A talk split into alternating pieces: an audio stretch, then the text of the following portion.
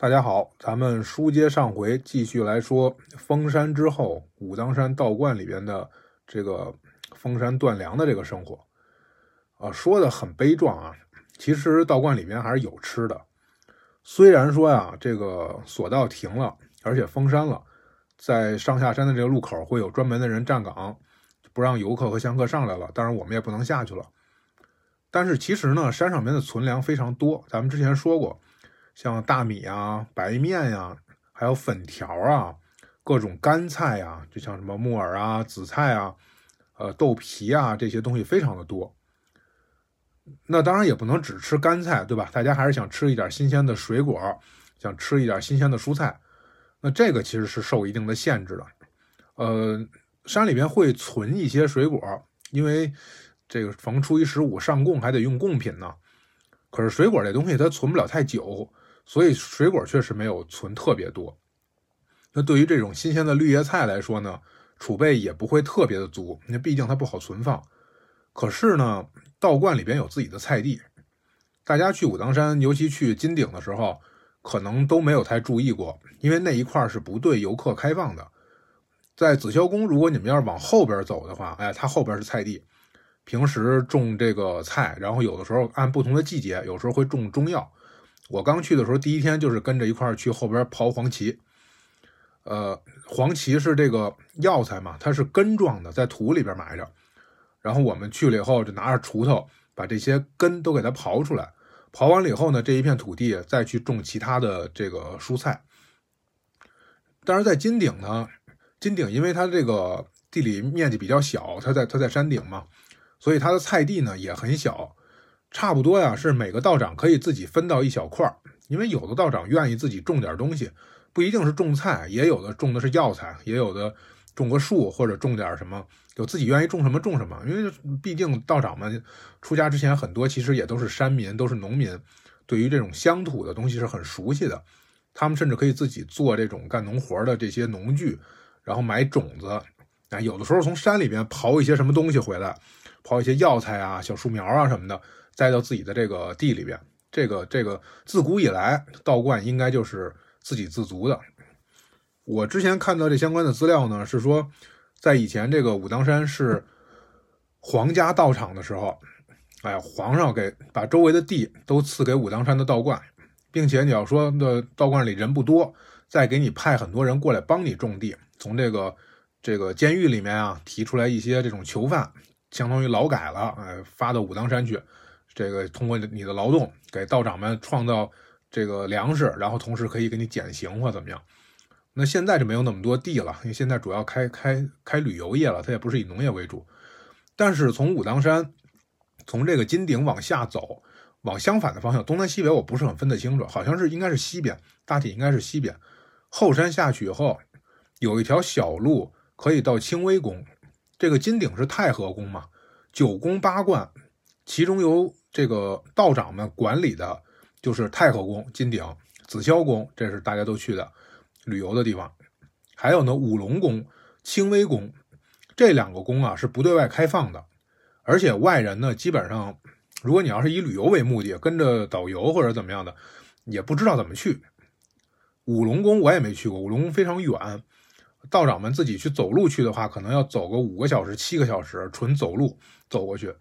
他那边是完全不对外开放的，人也很少，自己种地，这个宫殿也没有怎么维修过，都是呃唐代的遗址。五龙宫是最早武当山最早的道观，可能是它是唐代的遗址。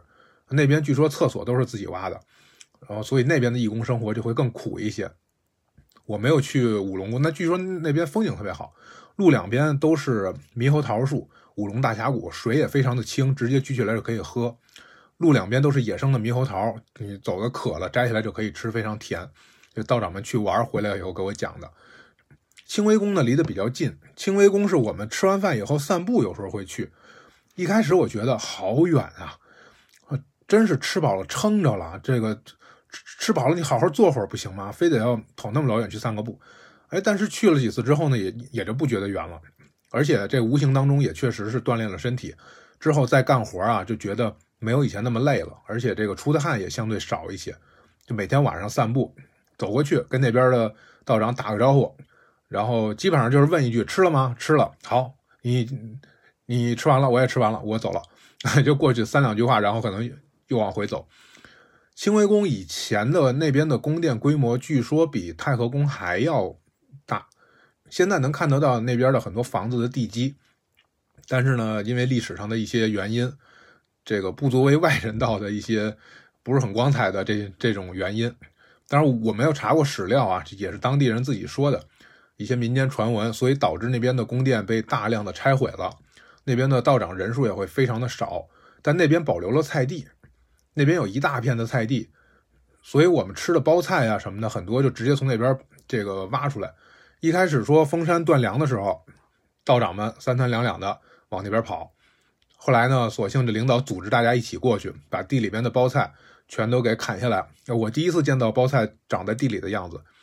这个东西湖北叫包菜，我们叫圆白菜，也有的叫卷心菜，也有的叫洋白菜，好像各地的称法不太一样。反正总之就是一个圆咕溜秋的一个。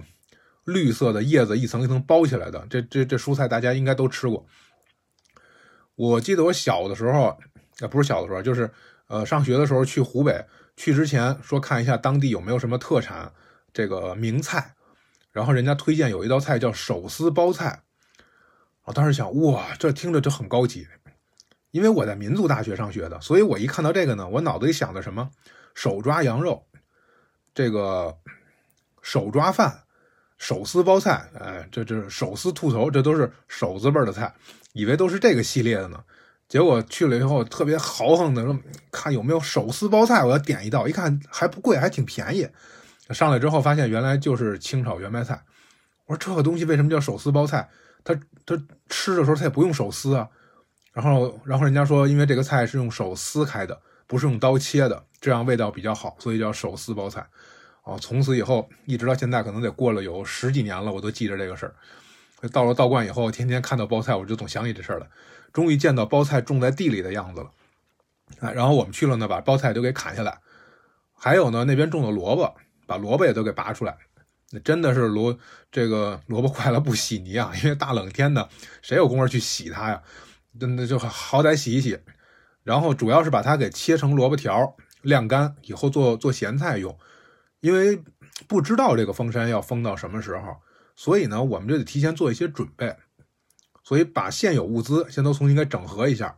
哎，道观里边本来有的这些，那咱们就是计划着用吧，对吧？以前一天三顿饭，然后这个一顿饭可能四个菜五个菜，现在缩减一下呗。一方面是是怕菜不够吃，一方面说紫霄宫领导所在地，紫霄宫也是这么干的。那我们这个。规格上面不能超越领导的规格啊，对吧？不能超越道教协会的这个规格，就要就要更更更低调一点嘛。但是香油我们是非常多的，因为金顶上面很多人上来还愿嘛，所以带着香油。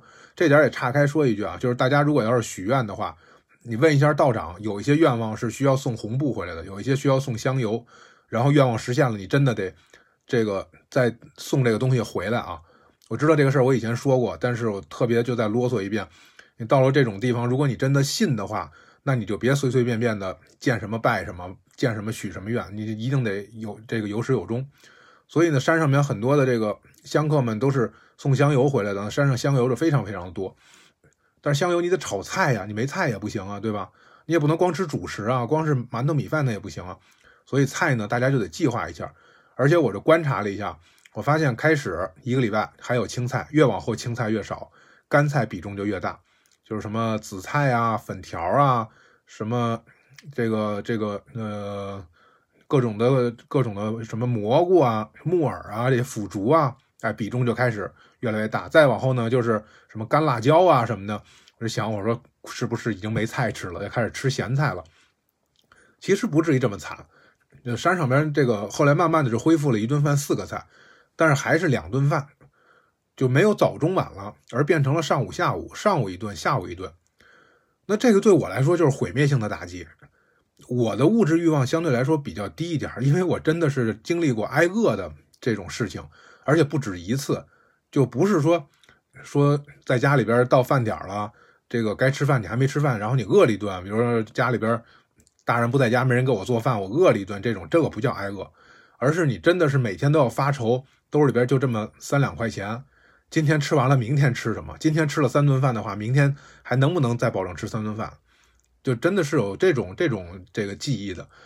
所以这个一天三顿饭对于我来说非常的重要，而现在改成一天两顿了，那本来吃的又是素的，对吧？我其实我每每一顿吃的非常多了，已经。我那个饭盒，它是相当于方便面的那个泡桶面那种桶一样，那是买方便面送的那一个很深的那么一个桶，所以我每天拿着它都打满了菜，然后再拿饭盒盖再端回来主食。是几块饼啊，或者是个馍呀，是什么的？哎，然后都吃完了之后，还要再去盛点粥，再顺便把这这个盒刷一刷。哎，我自己也是所谓这个溜溜缝，对吧？东西都都都塞满了，那肯定食物之间还有空隙啊，所以喝点稀的东西，把这个缝缝隙给它填住了。但即便这样的话，吃素也非常容易饿，吃完以后俩小时就很快就饿了。而且我这个时候吧，因为我之前不是犯过一次肾结石嘛，后来我就查了一下。那为什么会翻肾结石？它可能哪些食物会导致这些？呃，这个网上是可以找到的。当然，它最主要的还是跟你个人体质有关。我第一次是因为喝水的原因导致的，第二次呢，可能也是因为喝水。武当山上边的水，它没有经过软化，直接山泉水，所以它喝的这个水可能比较硬一点。山上很多人都有肾结石嘛。那我想喝水这个事情不能避免，那吃饭尽量避免吧。于是我查到了呢，说。这个豆制品，蛋白质比较高的，它容易形成结石。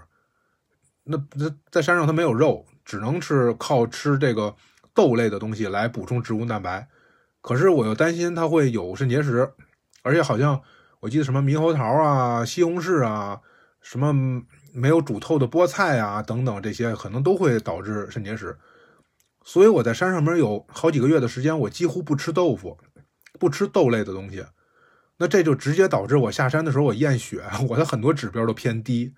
说白了就是营养不良，就是你不吃肉，然后你这个植物蛋白没有动物蛋白，然后植物蛋白又摄入量又非常低。所以当时我吃饭的时候其实还挺纠结的，就是因为道观里豆腐做的还挺好吃的，各种豆类的豆皮、千张、炸豆腐、炒豆腐，还有炒豆芽儿，各种的这种豆制品非常多。可是我的摄入量非常的少。然后现在你就改成一天两顿了，所以不管是营养还是这个这个饮食量上，对我来说都是一个毁灭性的打击。哎，但是有的师傅挺高兴的，像我那个室友，我室友里边不是有一个从道学院回来的一个师兄，嗯，年年纪可能比我还稍微大一点。然后他呢，一听说早上起来不用起来吃饭了，他挺高兴的，因为他可以睡懒觉了。因为他其实回来呢，也没有什么那个具体的给他安排岗位。按理说呀，就是说这些道长们或者道学院的这些，就是马上就要出家的这些这些人，他们要负责比较宗教性质的这些工作更多一些。就像比如说这个游客们来了，那我就是纯粹的一个一个工作人员，一个扫地的或者一个维持秩序的。但他们呢，就可能在殿堂附近或者殿堂里边去帮助大家，什么收收钱呀，什么收收贡品啊。送送东西啊，这些，因为他毕竟是一个宗教神职人员嘛。但现在封山了，没有任何宗教活动，嗯，那所以他们就完全闲下来了，没有求签算卦的，没有这些，就是说需要有一定技术含量的工作，只剩下了扫地、刷厕所、铲雪这样的事情。那他们想做就做，不想做的话，也也不会有人给他安排的。但是我每天还是很忙，所以我每天吃完早点之后，我要出去扫地，我要去铲雪，我还需要干体力活的。我就很想吃这个早饭，但是现在没有了。我想，哎呀，这可怎么办？那就只能上午跟大家一起吃了呗。后来呢，我室友斋堂那个师傅呢，他就早上起来煮一点水果吃。最开始他煮了自己吃，有时候太多了吃不了，就剩给我们一点。后来发现我们也挺爱吃的，于是他呢每天早上起得比较早，可能忙完了斋堂的事情回来，看我们几个还没起床。以前吃饭你得起得早一点啊，你得六点钟起来。现在没饭吃了，天还没亮呢，干活也不用那么着急了，可能我们就七点多钟才起。他已经忙完第一波了，他回来，然后呢，帮我们再削了苹果，哎，然后放点冰糖，煮一锅，每个人分几块，喝一点水，这就是早饭了。当然，你同时可能从屋子里边找点葡萄干啊，这葡萄干吃的非常快，因为又不用剥皮儿，又不用吐籽儿的，所以特别省事，它又好吃，吃的这很快。但是像什么核桃啊，比较费事儿，需要砸，这吃的就比较慢一点。那有时候早上反正饿着，你也没别的事儿干，就到处找吃的呗，就跟小动物一样，到处去觅食。那我们这苹果是哪儿来的呢？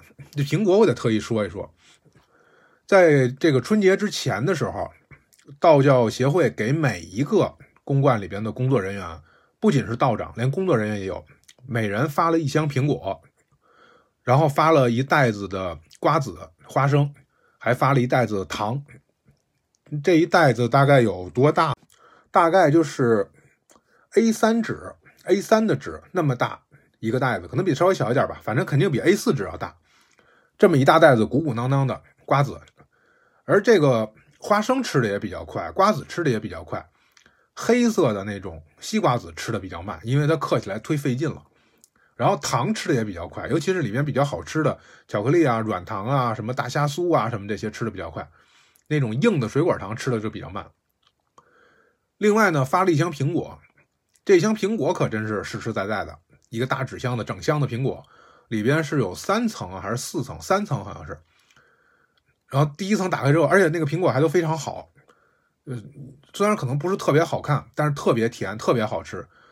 我感觉我好像吃的最甜的水果，就是在道观里面各种香客送来的贡品。那真的以前不知道，原来苹果可以这么甜，各种水果真的非常好吃。那大家送的贡品嘛，那都是可能超市里面最贵的，或者是自己当地特产。送到道观里，给我们发的这个苹果呢，是陕西的什么什么特产还是怎么样？反正就非常好吃。然后每个人一箱，当然每个人领回来，像我这个，我直接就把箱子盖一打开，敞着口放着，在屋子里边找了个地方一放，谁进来谁都可以拿，都可以吃。因为对我来说，我觉得我来这儿工作，人家还一个月给我五百块钱，还给我补贴，还管吃管住。现在还发箱苹果，这我都属于属于是白赚来的，对吧？所以就是大家一起吃，但是也有的人拿回来会先塞到床底下去，偷偷藏着，甚至我们的都吃完了啊，才发现原来床底还有一箱苹果呢。一推测可能是他的，但他也不说，我们也不说，我们就直接吃，然后直到吃到有一天里边快没有了，他才发现，然后我大家就装傻，哎，因为这个时候其实互相之间都有道理，因为你想。对于这个，比如说像我斋堂这师傅，他就说：“你们是出家人，你们怎么这么在意自己的财物呢？还偷偷藏一箱苹果，对吧？我们的苹果都拿出来给大家随便吃了。那对于那个那个道长来说呢，他就觉得每个人都有一箱，你们把你们的吃完了，凭什么吃我的？啊，反正每天啊，现在没有什么工作了，所以这点鸡毛蒜皮的小事儿，一旦计较起来啊，不分性别，不要总说啊，女人比较愿意计较这些小心眼儿。”男人计较起来，我觉得也没有什么不同，大家都是人，都是因为这点个人利益，然后都是能背后说闲话的那种。然后这箱苹果，我的这个呢，第一层非常快就吃完了。你想，我屋子里边就住了四个人，算上我四个人，经常在我屋子里边出出进进的十几个人，十几个人里边如果有一半的人拿一个苹果走，我这一这三层苹果上面这一层就吃完了，当天就没了。然后再看第二层，我发现，哎，第二层这苹果怎么不如第一层长得大了呢？然后就往下翻一翻第三层，第三层长得歪瓜裂枣了。后来，因为我也不好意思说，我说啊，你们发这苹果不好或怎么着的，对吧？我就始终相信这么一句话，就是你要饭的时候你别嫌馊，对吧？人家白给你的，你别那么多的事儿。人家既然是白送给你的，你还嫌嫌这大嫌这小，那这种人就挺招人讨厌的。所以我我就什么都没说。当然，后来被另外一个师兄看到了，然后他就说：“哎，这个我那个箱子里边的苹果也是这样。”后来大家在一起聊这个事儿，然后有一个陕西的师兄说：“哎呀，苹果都是这样放的啦。”后来我们说：“为什么呀？这有什么科学依据啊？”他说：“没有科学依据啊！我以前在家就是卖苹果的嘛，我卖苹果我也这么放嘛，肯定把好看的放第一层，然后越不好的就越放底下。”对吧？然后你去买的时候，打开第一层一看都特别好，谁去看最底下那一层长什么样啊？所以至少也是上边一层和最底下一层是最好的，中间那层肯定不好。说这个他做买卖的时候，他们家以前可能陕西那边产苹果，他以前也是这种在家里面务农的，然后呃周围都是做这些的，所以说哎呀做买卖的肯定都是这样的。后来我一想也对，菜市场里边也是这样，我去菜市场里边去。去买菜什么的，肯定人家也是把那个好看的摆在前面，不好看的摆在后边。然后当你要说几块钱搓堆的时候，你搓的那个就就包括大家买这个盒装的草莓，一到冬天北京就开始有走街串巷卖卖草莓的。我小的时候，这个冬天北京是没有什么水果和蔬菜吃的，所以见到有卖草莓的，觉得特别新鲜，但是特别的贵。就那个时候一盒就得十块钱、二十块钱。那个时候我我家里边父母工资一个月才几百块钱，一盒草莓就差不多二十块钱出去了。然后看着外边的都特别好看，你打开之后一看里下的那个都看的都还没变红呢，都绿的青的。然后一想啊，原来全天下做买卖的奸商都是一样的。哎呀，后来想想我在小卖部卖东西的时候，不也差不多是这样吗？就是那会儿我卖烟嘛，然后这个烟便宜点的就卖的会特别快。就是那会儿六块钱一盒的那个，你摆在外边，一般这个特别是这个普通的工人朋友们，哎，下了班以后。可能一下他能买一条，因为一条也就才六十块钱，再给你砍砍价，也就才五十五块钱。但是那那些特别贵的烟呢，什么芙蓉王啊、玉溪啊什么的，那你要摆在后边的话，人家看不见，或者人家一想，我何必抽那么贵的嘛，对吧？很少有这个很主动的过来说要买这么贵的烟的，因为他们也怕买着假货嘛。他们一般买这种贵的烟，整条的，愿意去更大的店。所以呢，我的策略就是，我大概看了一下所有人进这个店里边的。第一眼目光会落在什么地方？我把那些地方放的全是贵的烟，然后把这个中档的烟，哎，放在比较高一点的地方，把最便宜的烟可能直接都不上架，直接就跟塞我桌子底下。来了老顾客，人家问我再给人家。虽然说我我没卖过假东西，是吧？咱不至于说弄点什么以次充好的假冒伪劣产品，但是其实思路是一样的嘛，都是给人留一个第一印象，留一个好印象啊，然后争呃争取能够让人家尽可能的多花点钱。所以他后来跟我一说，我我就理解了啊，确实是这么回事。然后这个时候每天呢还有苹果吃，其实还挺好的。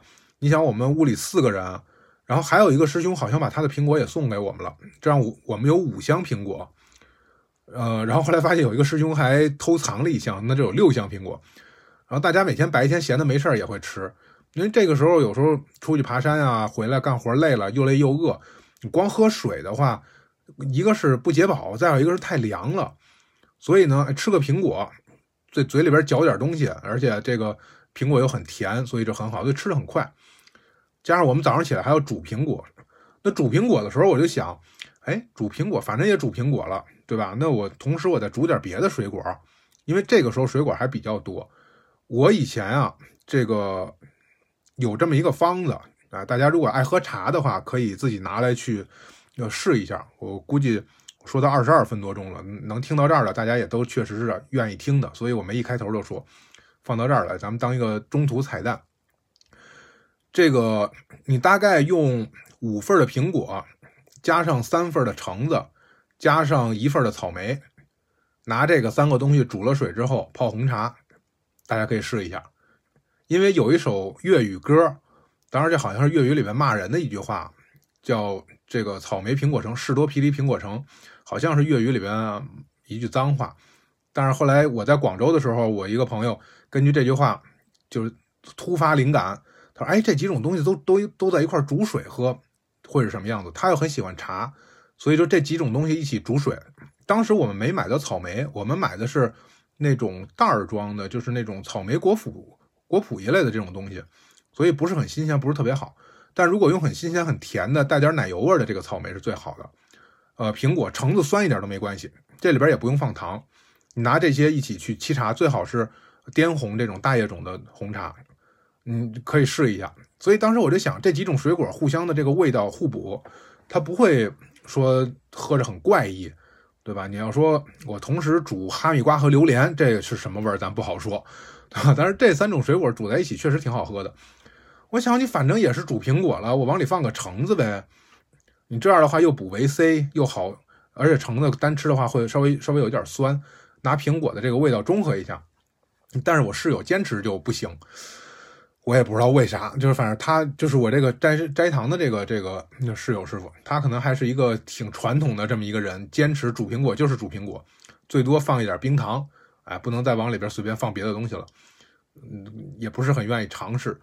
然后这就让我想起来呢，我在斋堂里边，我就发现啊，他们不是三个师傅负责吗？每人做一天的早饭。然后我就总觉得说山里边很潮湿，能不能做一个红豆薏米粥？但是我就发现这红豆跟薏米俩人永远碰不到一块儿。今天是红豆粥，明天是薏米粥，后天是小米粥。后来我有一次就问我室友，我说为什么咱们这儿是有这讲究，红豆跟薏米碰一块儿不吉利啊？还是他们俩八字犯冲啊？怎么就不能煮一个红豆薏米粥出来喝一喝？他说，因为我负责红豆，另外一个师傅负责薏米，第三个师傅负责小米，我们三个排班排好了。如果我要是煮了红豆薏米粥的话，明天那个师傅就不能煮薏米粥了。就是他们三个做饭是不能重复的，你不能你今天吃西红柿炒鸡蛋啊，不不，摘桑葚不能吃鸡蛋。那个比如说你你今天做了一个呃清炖藕块，明天做了一个炒藕片这就不行。就是差不多是三天到甚至呃一周食谱要不能重复，它要这么轮换着。本来就吃素，你天天要都是萝卜，今天是萝卜丝，明天萝卜片后天萝卜块大后天萝卜汤，最后一天萝卜刺生，你这这玩意儿大家就有意见了就。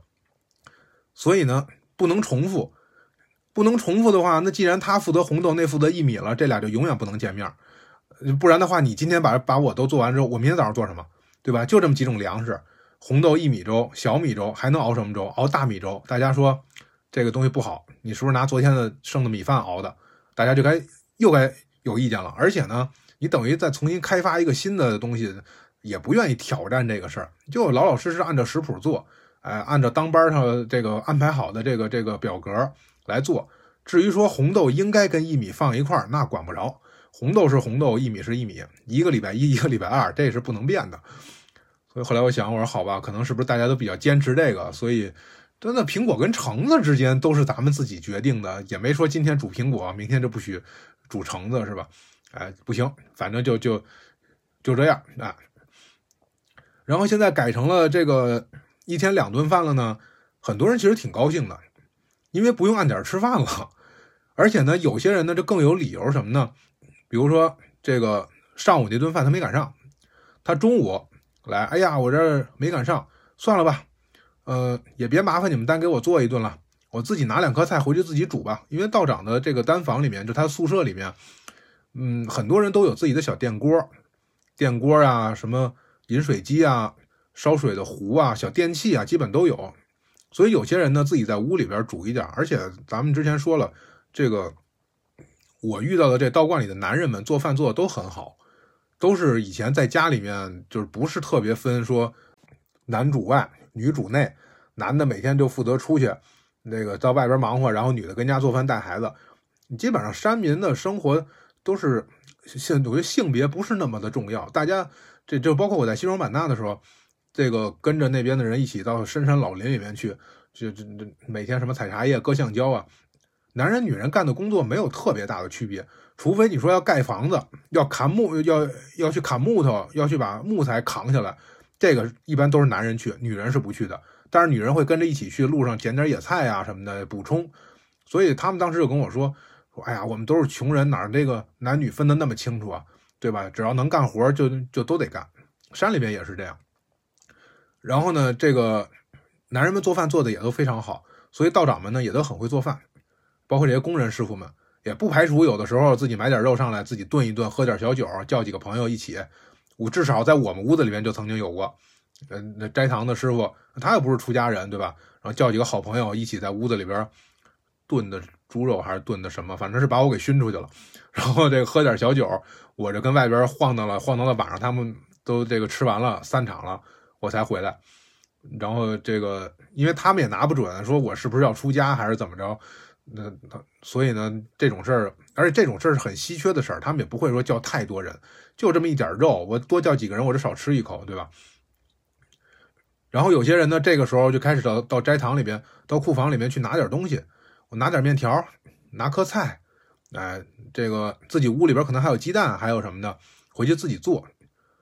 这个时候呢，我们团购过两回鸡蛋，这鸡蛋是怎么来的呢？就不是因为封山了吗？封山了之后就没有游客上来了。可是山上边所有的小吃店、零食店，这种小小卖部，都是按照游客乌泱乌泱上山的那个量来准备的。结果一看，一个人都没上来，一下每家都囤了好多的吃的，有什么卖茶鸡蛋的就囤了一堆鸡蛋，卖甜玉米的就囤了一堆玉米，卖小零食的就囤了一堆泡面、火腿肠，什么道家五行糕、狼梅什么的这种，囤了好多东西。有一些呢，及时的就给运下去了，但是这个越往上走，搬东西越不方便的，越提前备货，备的东西越多，这时候囤的就越多。所以呢，有人就说说，哎呀。你看索道也关了，我这些鸡蛋，如果我要是在雇人都给挑下去的话，还不够这点鸡蛋的成本呢。那放在上边时间久了，它也会坏啊。所以要不然就很便宜的，就就卖给山上的人。山上谁愿意吃？当时我就买了那种整板的鸡蛋，然后买了一板，可能四十个吧，还是三十个，买回来放在这儿，大家谁愿意吃，自己煮啊也行。这这个呃，后来他们拿个小电锅，还弄的。呃，鸡蛋炒米粉，拿一个电热杯做的鸡蛋炒米粉，我说哎真是真是人才。然后泡面也是囤了，我想当时可能得有个几百箱泡面吧，整箱的。然后最后就是道教协会出面说，呃，低价卖给我们，我们再发给底下的这些道长们。然后呢，等到这个开放了之后，你们再进货。结果后来最后。可能是谈的是这个，先白给我们，先让我们白吃，然后等到这个什么的时候，等到开放了之后，道协再重新买了泡面再还人家，还是怎么样？反正当时在山上，大家都在想办法消化这点这点吃的东西，所以呢，屋里边倒是也也有鸡蛋。然后在这个屋子里边呢，那道长们就自己做点什么。然后这个时候，我这个室友就跟我说了。说为什么之前让我上厨这个斋堂帮厨去？我不是在斋堂帮了几天厨，还把手给切了，还得每天都得受点伤。说其实啊，一方面是很多人不愿意去，觉得斋堂工作太累；另外有些人愿意去啊，但是斋堂师傅不敢让他去，说因为顺东西顺的太严重了，他过来帮个忙，到最后斋堂就得少点什么啊，都顺到自己屋里边去了。说这也不行，受不了。然后现在呢，就更是这样。现在有一些道长或者有一些师傅，那确实错过饭点了，而且呢，他不过来吃饭的话，他他还可以说我我不麻烦你们呀，对吧？我自己弄点吃的就好了啊。所以有的时候过来随便提了点菜，弄点什么东西走。所以现在每天到斋堂吃饭的人呢，就越来越少。嗯，大家都觉得这样就更灵活了。但是对于我这种很依赖于规章制度、依赖于这个整个这个这个后勤保障体制的这个人来说，就越来越不方便。后来还发生了一件事儿，这件事儿啊，到开始弄得还挺不愉快的。到最后呢，我心里边还有点别扭。后来我也就接受了。是什么事儿呢？咱们之前说过，这个执殿的道长什么时候从店里边把门锁好，从金金顶上面下来，斋堂才能开饭。因为你不能说咱们自己先吃了，对吧？特别是有时候今天做的这东西是有数的，比如今天蒸的包子就蒸了这么多，或者今天是烙的饼，大家都爱吃这饼，就这么多饼，然后不干活的先过去先吃饭去了，等人家干活的回来之后发现饭没了，这肯定不行。所以呢，每次都要等他们回来的时候才能吃。但是呢，有几个人可以提前吃的，这几个人是干嘛的呢？这几个人是过去接班的，就是夜班接白班的这几个人，每天下午啊。比如说，这个四点半的时候是夜班的师傅上去，白班师傅锁门下来。那四点钟的时候，这几个师傅，夜班的师傅就得先吃饭，哎，先把斋堂给他们打开，他们先进去，先先直接进后厨，直接想吃什么盛什么。大家都知道他们要去值夜班了，很辛苦，所以呢，让他们先挑，他们可以随先挑。虽然说都是素菜吧，是吧？你要说肉炒的菜，我多挑点肉吃。这素菜里边，你你挑哪儿，它都是菜。但是呢，给他们这个权利，他们先过去，先先挑，先吃饱了，因为人家一夜不能睡觉呢，人家得在上面值班呢。他们上去把这个白班的师傅给换下来，白班师傅一下来，大家一起开饭。本来规范流程是这样，后来呢，夜班师傅一开门一进去吃饭呢，就有那个馋了的或者饿了的，就说：“哎呀，我先跟他们一起吃吧，一会儿开饭的时候我就不吃了。”那一个两个的也无所谓的，关键都是熟人，大家你这玩意儿也也管不住，一个两个三个四个五个六个七个，最后就变成了一小撮那这一小撮进去吃饭的时候，你如果要是说今天是豆腐白菜，你你可着劲儿吃，吃不完都不行，对吧？吃不完的，因为道观里不能浪费粮食，不能浪费菜，你吃不完你都得想办法给它吃完了，那没关系。但是如果像说今天烙饼，就烙了两张饼，每个人就差不多能分到两块饼吃，那这人可能提前先过去吃了，吃完了以后可能自己还顺走两块，那人家到时候上边下来的师傅该吃饭了，一看哟，今天怎么饼那么少啊？你看我跟那儿。值班值了值了一下午了，结果我一回来之后饭还没得吃了，就很不好。所以我呢就坚持说，你说了几点开饭，我就几点去。提前能吃我也不吃。但是我周围的人陆陆续续陆陆续续，最后就都进入到了提前吃饭的这个阵营里边。所以到最后就一个很诡异的情况，就是我在屋里坐着，我发现门口蹲了一堆吃饭的人，屋里边也有吃饭的人。然后他们问我说：“你怎么还不吃？”我说：“不是还没开饭吗？我再等会儿。”或者我可能不太愿意说的直接点，我可能就说啊，我还不太饿，我再等会儿。我觉得我在坚持这个规则啊，结果到最后呢，我成了我和我室友还有少数的这些坚持规则的人，反而成了错的了。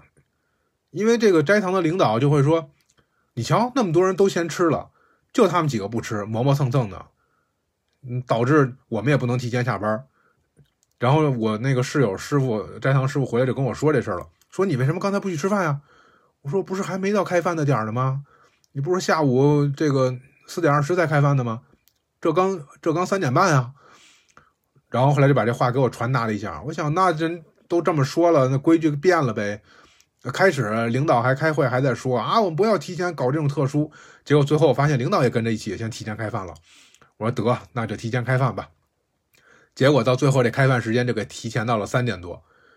那人家这个山上面下来的这些人，下班的这些人，他没得吃怎么办呀？斋堂师傅提前给留出来一部分啊，因为那会儿只要是斋堂的后厨门一开，大家就蜂拥而至，完全不像说，像比如说那个隔壁宗教说啊，斋堂里吃饭不许不许说话，这勺都不许碰着碗儿，必须得低着头默默的走进去，吃完了再默默走出来。道观里面特别的随意。特别的随性这种，所以大家吃饭是这么开心的事儿，你干嘛那么克制自己呢？对吧？吃高兴了，吃高兴了才能消化好，消化好了才有助于我修仙嘛，对吧？所以讲究这种顺应本性，哎，每天吃饭就是，你看一堆人也也没有人排队，开始在窗口的时候还有人排队，后来一进了厨房了，厨房里他也没有个队啊，就是谁能抢着勺子谁就先盛，当然也也不至于说那么夸张啊，但是互相之间这个争先恐后的这个劲儿还是有的。当然，你盛完了以后，或者说，比如说一个年轻的和一个老一点道长同时伸手，那这个年轻的肯定会让，肯定会说让这个老道长先盛，对吧？这这这个规矩还是有的。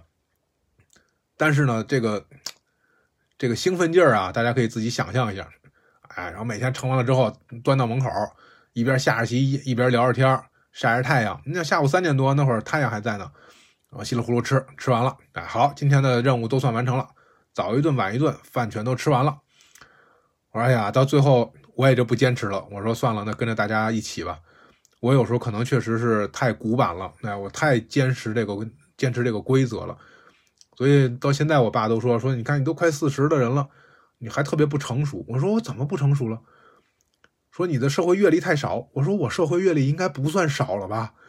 说但是你还是仍然非常好骗，别人说什么你都信。我后来想了想，真的是这样，非常有道理。对你现在再跟我说点什么真善美啊，说点什么公平正义啊，说点什么这个崇高理想的东西，我还是能感动的热泪盈眶的。虽然你知道这个东西可能是消费主义的，可能是人家拿这个骗你眼泪，然后骗流量或者让你买东西的，哎，但是我听到这些之后，我还是会信。有这么一个规则放在这儿，我还是得去遵守它。我觉得这么做是对的，所以我得坚持对的事情。就就就就因为这个也是吃了不少亏，结果到现在了也没改，所以哎呀，这慢慢来吧。这个在在在道观里面，反正跟着道长们呢，学会了变通很多。当然，这这个变通不是贬义词啊，不是说最后变得油滑或者玩世不恭或怎么样，但是会让我我现在会渐渐的倾向于说，这个人不能按照名词和概念活着，就是你不能说给了我一个概念。给了我一个一个高大上的理由，然后我就完全去委屈我自己，我要尽可能的去贴合你这给我的这个词儿，然后显得我这一辈子都很值得。反正我现在慢慢不再倾向于这种了，我现在感觉是你要对得起你自己。当然，你别祸害别人啊。那首先，你也是一个善良的人，对吧？当然，你不能说我我为了善良，所以我这这就跟那个马三立说相声似的，我是马大善人。哎，我夏天见着个臭虫，我都舍不得打死。啊，我这个这个，我宁可我拿这臭虫，我给夹起来，我找一胖子，我放他脖子上，哎，喂着他，养着玩儿。那你这也不叫善良了，对吧？你不能说因为我要善良，我不杀生，所以我就这个这个干出这么蠢的事来。那那其实这那那就很坏了，对吧？所以后来呢，道观里面那个闹虫灾的时候也是这样。嗯，当时还有另外一个一个要去出家的一个一个呃，我不知道他比我大还是比我小的这么一个小哥吧。哎，他就觉得特别接受不了的就是。就哎呀，你看这么多的虫子，每天都被我们给杀死了，在道在道观里面杀生，这多不好。当然，道长们就会说：“那你看，比如说，要是日本鬼子过来打我们的时候，我们就等死吗？我们必须要反抗啊，对吧？你不能被这个一些概念给束缚住，让你变得越来越蠢。那宗教都是教人向善的，都是让人变得智慧的。你如果越信自己越蠢，越信自己越坏，那肯定是你自己的问题了，就。”对吧？所以不能完全被他束缚住。所以这一封山呢，我觉得道长们啊过得比平时更逍遥自在了。对于山底下的这个疫情啊，大家当然还是很关心，也经常会聊这些事儿。因为极偶尔的情况下，会有人从底下走小道上来，所以道长们还是会挺在意这个事儿的。另外呢，山上面也经常会有一些这种通知啊，或者是接到上级的通报等等，所以大家还是有这个。有这个概念，呃，但是更多的时候，大家已经完全进入到一种与世隔绝的修仙状态了。物理意义上也确实是跟大家隔离开了嘛，跟山下隔离开了。当然，山上边你说疫情期间这该戴口罩的、该消毒的，每天还是要做好。所以好像分了几个小组，有专门负责日常消杀的，有负责这个这个怎么去拦着游客的，有负责什么的。消杀的这个，咱们之前说过。从库房里边找了一个老式的烧柴油的那么一个喷药的机器，那个马达的声音大的感觉就像是在耳耳朵旁边骑摩托车一样。然后里边加了八四消毒液，可能觉得还不够猛，把山上面能找到的消毒的东西都加进去了，可能加了氢氧化钠呀，还是加了盐酸呀，还是加了什么东西。然后每次进屋喷的时候，就第一次是说是每屋都要消毒，我们这屋首当其冲啊，对吧？我。我们这位置特别特殊，所以只要有检查的、有什么的，都从我们这屋开始。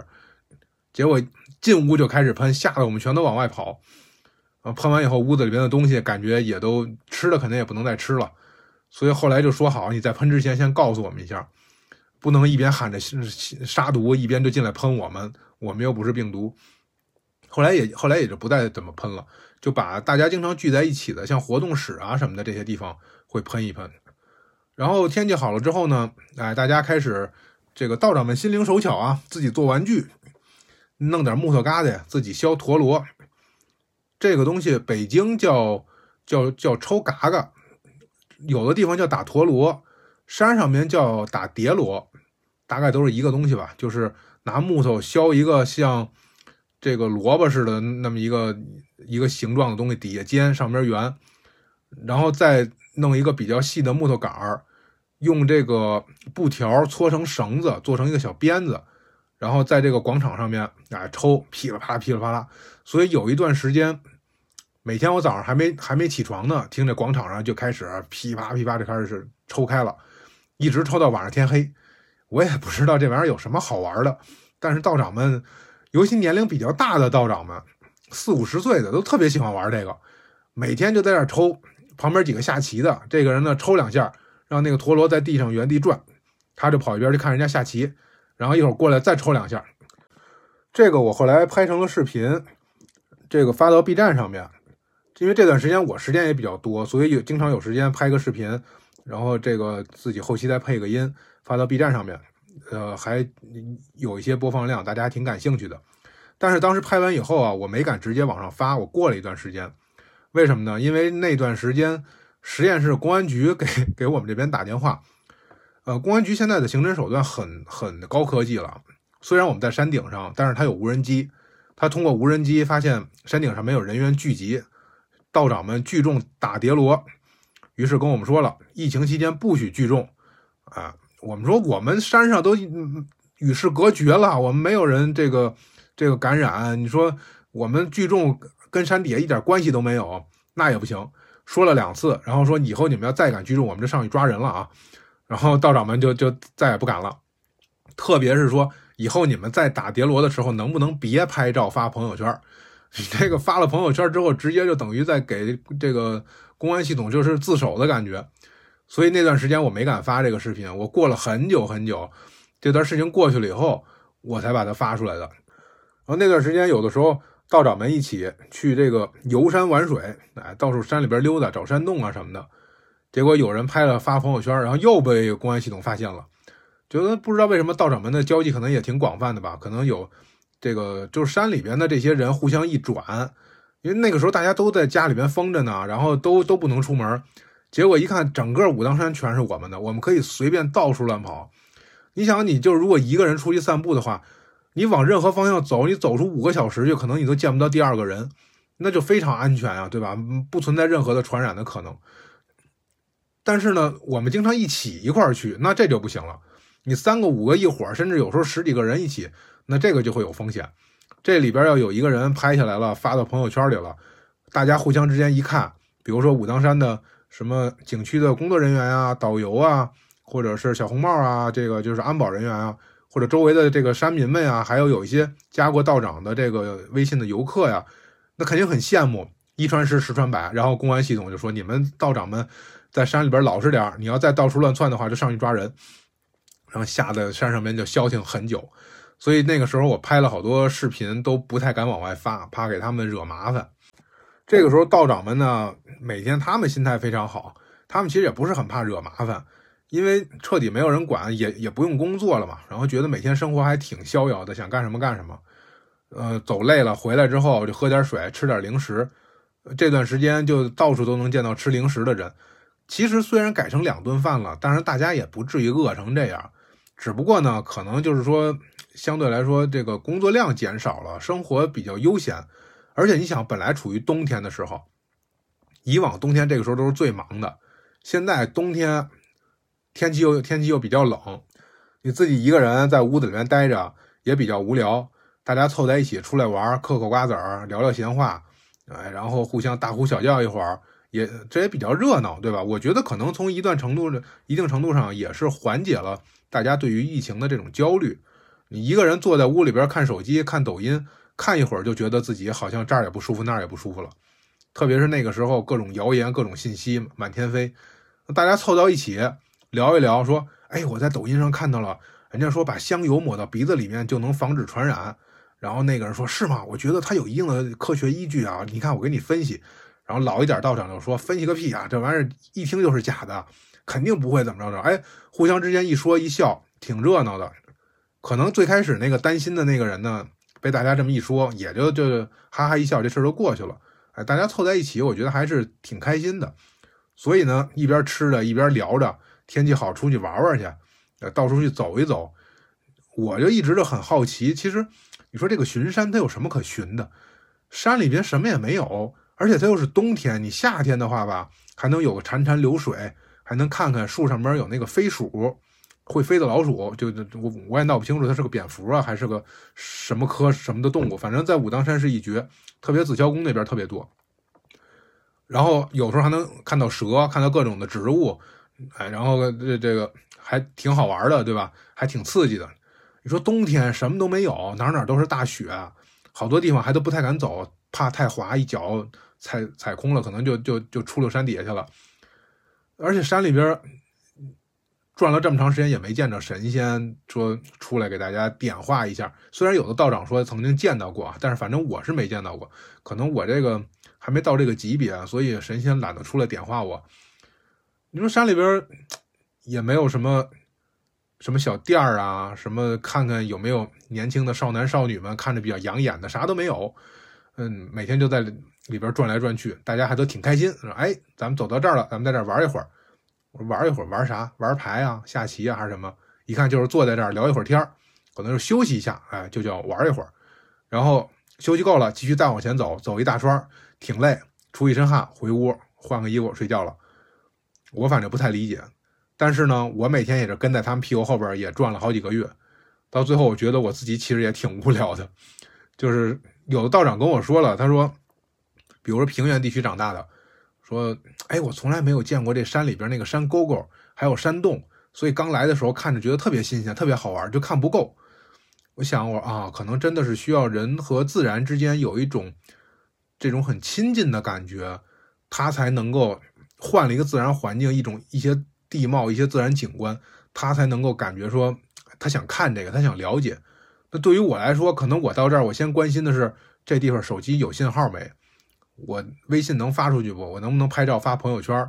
发完了有没有人给我留言啊？然后拍个视频有没有有多少播放量？可能我会更关心这个吧，就在那个时候，所以对于周围的这个自然景观呀什么的，反而比较忽视。反而是我后来回到北京以后，在城市里面，我现在出门我会很关心这些事儿。比如说现在去这个公园里边散步，看到哎树上边有一只啄木鸟，然后我我就在树底下抬着头看了它半个小时，就看着它把一棵树干给给啄出一个它脑袋那么大的窟窿来，我就琢磨这玩意儿也不脑震荡啊。这嘴真好使，关键这东西它也叫翼鸟，谁告诉啄木鸟叫翼鸟啊？这树干好好的，它给人凿一大洞出来。关键就是啄木鸟在城市里面不是很常见，在山里面能听到它啄树木那个空空空空的那那种声音。城市里面公园里偶尔能听到声音，但是很难见到。哎，偶尔见到一个，看着我还挺激动的。那这两天出门看看，有的树已经发芽了，远远的一看，哎，好像。树稍微有一点这种青色，有一点青烟笼罩的这个感觉了。哎，春天到了，现在好像会很很关注这些了。真正在武当山的时候，每天可能都在很焦虑的会想：哎呀，我肾结石会不会复发？我这个如果复发了，我下山去看病我就上不来了。山底下我住在哪儿？然后我前两天这个切菜把手给切了，我这口子会不会发炎？然后我这个山上边我这个感冒了，咳嗽。会不会被当成当成肺炎了？我会不会感染了？会不会怎么着？每天想的其实都是这些事儿。我当时就完全没有那个心情去说去沉浸在里边去欣赏这个美景，去享受不用工作，或者说就是很随意的工作，是吧？就像咱们上次说的似的，铲雪对我来说就是这一块是我负责，我马上去想怎么干这个活儿多长时间，什么工具，谁跟我配合，什么样的效率，干到什么程度。那道长们从来不想这事儿，道长们出去嘁啦咔啦铲了一会儿，铁锹断了，哎呀，今天不适合干活，算了，回去吧，不干了，然后走了。要不然就是吃完饭以后扛着个铁锹，以为去干活了呢，然后发现是本来他是要去练武，结果今天去铲雪，铲了一半，手机响了，在底下接电话，把铁锹一扔，接完电话觉得嗯天快黑了，不干了，扛着铁锹回来了。哎，这大家干的就很随意，没有特别强的目的性，说。我今天一定得走到清微宫，一定得去那儿转一圈，去做一点什么事情，多长时间去，多长时间回来。哎，这一路上我要带带，我要带什么东西，我要带多少水，带点什么吃的，然后我穿什么鞋，好像都不是很在意，就是走到哪儿算哪儿。哎，走着走着，觉着说，嗯，不想往前走了，走吧，咱们回去吧。好，咱们回去吧。或者说走到哪儿一看渴了，哎，这附近哪有泉水，直接就可以喝。甚至他们说。之前走那个五龙大峡谷的时候，冬天去那边，有那个山洞里面结的那个冰柱子什么的啊，直接就掰下来就直接放在嘴里面当冰棍儿吃。那换成我的话，我肯定会想，哎呦，这个水干净不干净？这个里面矿物质会不会超标？这个青苔会不会有毒？哎，然后喝完以后会不会肚子疼？冬天喝凉水是不是不利于这个阳气的储存？这想的事儿都特别的多。但其实每天照他们那么干，好像也没有什么特别大的问题。我感觉活的心情很好。有一个道长，他经常是背着一书包的石头到处，然后每天去跑步，刮风也跑，下雨也跑。有一他甚至生病他也在跑。然后有一段时间大家就说说，哎呀，你看他现在跑的都已经浮肿了，不要再跑了。哎，怎么样？后来问他，他说，他说他自己了解自己的身体的情况，所以呢，他只要心很静，他相信这么锻炼是对身体是有好处的。对于他来说，运动不运动的标准啊，不是说今天天气怎么样，适合不适合运动，或者说我今天这个我是不是今天衣服穿少了，石头背背多了，还是说我今天怎么样？对于他来说，是他今今天心静不静。他说：“我只要心静的时候，我去运动就就没问题。但是如果自己心一乱了，我就不干这个事情了。就包括大家那个那个辟谷的，其实也是这样，没有什么硬性指标说，嗯，你化验一下血糖，化测一下心率，看看血氧，来决定你辟谷几天，那肯定没有。他就是完全尊重自己的这个身体状态，自己的这个心境，觉得我的心乱了，我的心已经静不下来了，我这次辟谷就到这儿，不管是一天也好，三天也好，甚至说。”两三个月也好，我不是为了要追求这个时间长度，就是自己身体达到这个状况。然后今天，哎，喝了一点水，结果觉得好像是这个破功了，那那那算了，那就不练了。然后练到哪儿算哪儿，下回再说。哎，下回其实也没有计划，也不是说一个月来一回或者怎么着。他们更强调的就是我心里边很静，我的内心安宁。那么我遇到了坏事儿，我也可以能够处理得了。这有点像类似于我们现在说的这个免疫力的这个状态，是吧？我只要我的身体免疫力很好，我的我的精神状态很好，然后我的身体免疫力很好，我的脏腑功能都发挥的很好，那么我可能今天衣服穿少了，招点凉风，我不一定会感冒，是吧？我今天吃了这个东西了，有可能我吃完以后拉肚子，拉完之后就好了，它也不会说让我有持续的什么症状。但是反过来说，像我现在这种每天担惊受怕的，那其实没有什么事儿，我可能。我可能吃两顿肉，说补一补，结果消化不了，然后还反而还上火了。所以这个心态呀，跟道长们真的是比不了。那这回咱们主要说的呢，都是跟吃有关系的事情，后边可能零零散散还还会提到一些。再往后呢，就是每天就是转山洞，还有这个呃，后来物资能送上来的时候，我们去干活，还有去山里面抬木头。哇，抬木头那个真的是，我觉得那天差点把我。让我吐了血的，他们说我的脸色也特别难看，那个大木头往往肩膀上面一担，真的就是感觉自己内脏都要被压出血来的感觉，还是有一定危险的。这些咱们就以后再说，今天就先到这里，祝大家生活愉快，逍遥自在。